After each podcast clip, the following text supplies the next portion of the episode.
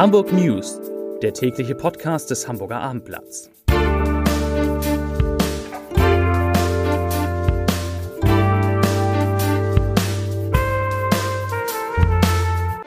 Herzlich willkommen. Mein Name ist Lars Heider und heute geht es um die hohen Corona-Inzidenzen unter Schülerinnen und Schülern, die auch etwas damit zu tun haben, dass an den Schulen besonders häufig getestet wird.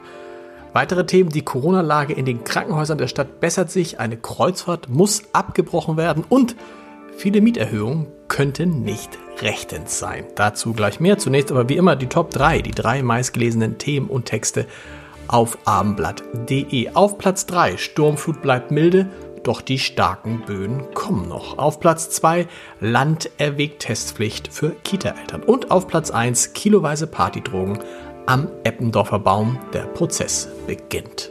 Das waren die Top 3 auf abendblatt.de.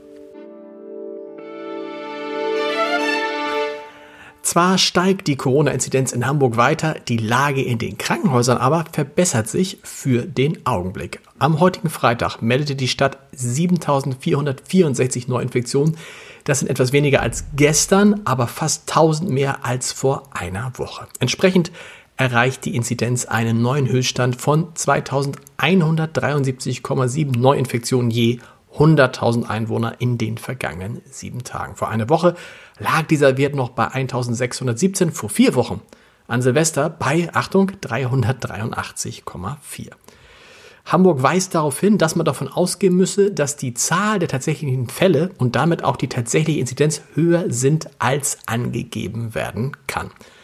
Die Zahl der Covid-19-Patienten in Hamburger Krankenhäusern ist dagegen im Vergleich zum Vortag, also zu gestern, stark zurückgegangen. Gestern waren es noch 535, davon 80 auf Intensivstationen. Heute meldet die Stadt 501 Menschen in stationärer Behandlung und davon 65 auf Intensivstationen. Im Vergleich zur Vorwoche ist die Auslastung der Intensivstation gleich geblieben. Auf den Normalstationen werden aber 51 Menschen mehr versorgt als am vergangenen Freitag.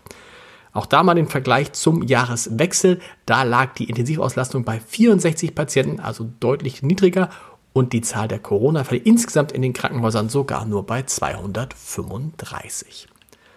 Besonders problematisch ist die Corona-Lage nach wie vor an Schulen und Kindergärten. In der Woche vom 17. bis 23. Januar seien vom Hamburger Institut für Hygiene und Umwelt in der Altersgruppe der Kinder von 5 bis 9 Jahren 4049 Infektionen, das ist eine Inzidenz von 4616 und in der Altersgruppe von 10 bis 19 Jahren 6676 Infektionen, das ist eine Inzidenz von 4101 gemeldet worden, teilte die Schulbehörde mit. Damit lagen die Werte bei Kindern und Jugendlichen deutlich über denen der älteren Bevölkerung, was allerdings auch daran liegt, dass Kita-Kinder und Schüler regelmäßig getestet und daher mehr Fälle entdeckt werden. Das heißt, wahrscheinlich sind wir auch in der Gesamtbevölkerung eher so bei 4000 als bei knapp über 2000.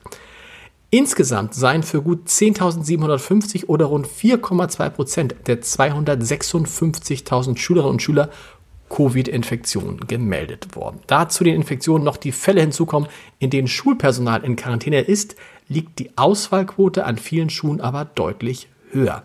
So teilte die Leitung des Wilhelm-Gymnasiums in Harvestehude den Eltern mit, dass man derzeit unter einem Krankenstand von 18 Prozent leidet. Das sei mit den üblichen Vertretungsressourcen leider nicht zu kompensieren.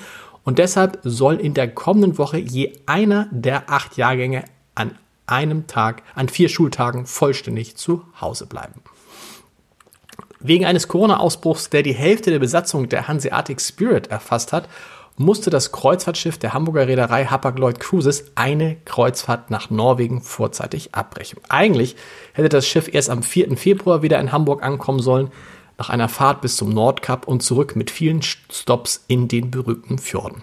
Stattdessen legte die Hanseatic Spirit, Hanseatic Spirit bereits jetzt wieder am Terminal in Steinwerder an. Laut der Reederei wurden alle Gäste an Bord noch einmal getestet. Dabei seien keine weiteren Corona-Fälle festgestellt worden. Der SPD-Abgeordnete Gregor Werner, nebenberuflich Notfallsanitäter, erschien am Donnerstagabend zur Sitzung der Bezirksversammlung Altona in einem Ganzkörperschutzanzug und mit einer Profi-Schutzmaske.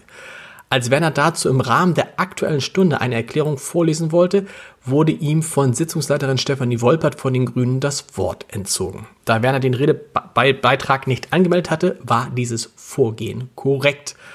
Mit seinem Auftritt protestierte der Abgeordnete gegen die vielen Präsenzsitzungen der Bezirksversammlung. CDU und Grünen wirft Werner vor, borniert und starkköpfig auf Präsenzsitzungen zu beharren, obwohl es die Möglichkeit zu Online-Sitzungen gäbe. So ist es.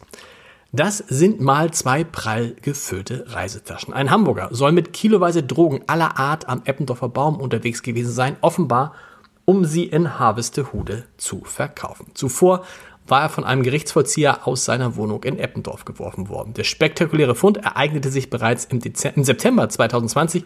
Nun hat der Prozess vor dem Landgericht Hamburg begonnen. Beim Hamburger Mieterverein hören die Anfragen derzeit nicht auf. Das Telefon klingele pausenlos, sagt Silvia Sonnenmann, die Geschäftsführerin von Mieter helfen Mietern. Der Grund, in diesen Tagen stecken massenhaft Ankündigungen über Mieterhöhungen in den Briefkästen. Bis zu 180.000 Hamburger Haushalte sind betroffen. Schuld daran ist der aktuelle Mietenspiegel, in dem der höchste Anstieg seit 20 Jahren verzeichnet wurde. Diese Nachricht hätte Hamburgs Vermieter geradezu dazu animiert, weiter kräftig zu erhöhen. So Sonnemann, viele schickten jetzt einfach eine Erhöhung raus, ohne die Wohnung sorgfältig in die Preisspanne einzuordnen. Und deshalb sind in zahlreichen Fällen die geplanten Mieterhöhungen nach Ansicht der Mietervereine nicht in Ordnung. Das betreffe aktuell etwa die Hälfte der von Mitgliedern gestellten Anfragen. Nicht vergessen, weitere Podcasts des Hamburger Abendblatts finden Sie unter www.abendblatt.de slash podcast. Die Hamburg News, die gibt es dann am Montag wieder um 17 Uhr. Bis dahin, tschüss.